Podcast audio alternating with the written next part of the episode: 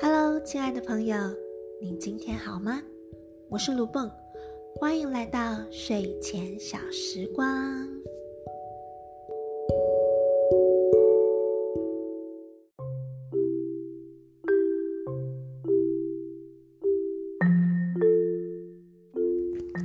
今天想跟大家聊聊洗碗。你在家是负责洗碗的人吗？还是你们家是自己的碗自己洗呢？我在英国念书的时候，有一个很要好的朋友，他非常喜欢洗碗。每次我们只要一起吃饭，几乎都是他一个人负责包办洗碗的工作，从炒菜锅一路一直洗到碗筷。看他在洗碗的时候，我都觉得很好奇，你为什么不会觉得烦躁呢？他说。你不觉得每一个很脏的碗经过我的手就变得很干净，是一件很有成就感的事吗？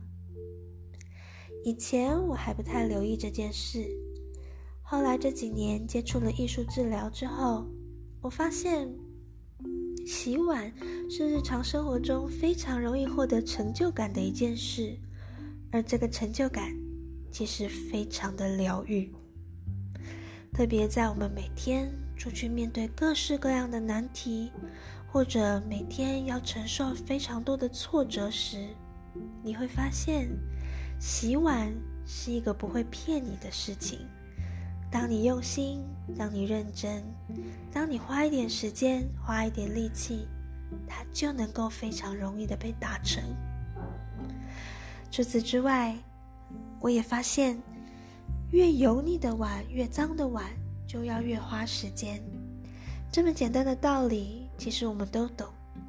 可是我们常常在解决生活的问题时，会忘了，越棘手的问题、越困难的事情，它本来就需要时间。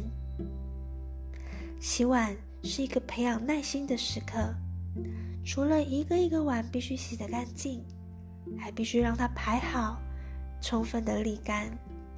在这过程当中，不只是耐心，我们也透过洗碗，要对碗有所信任。所谓的信任，就是你要知道，你用力的刷它，它能够承受；而有些锅子你不能刷，因为它不能承受。生活当中有很多小事，总是能够启发我们。你还记得你上次洗碗的样子吗？你是？快速的洗完它，还是认真的和它相处一段时间呢？今天闭上眼睛，好好的休息一下。明天如果有洗碗的机会，那就好好的享受这个解决问题的超能力，同时也好好享受玩水的乐趣吧。我是鲁蹦，祝福大家有个好眠，我们下次见喽。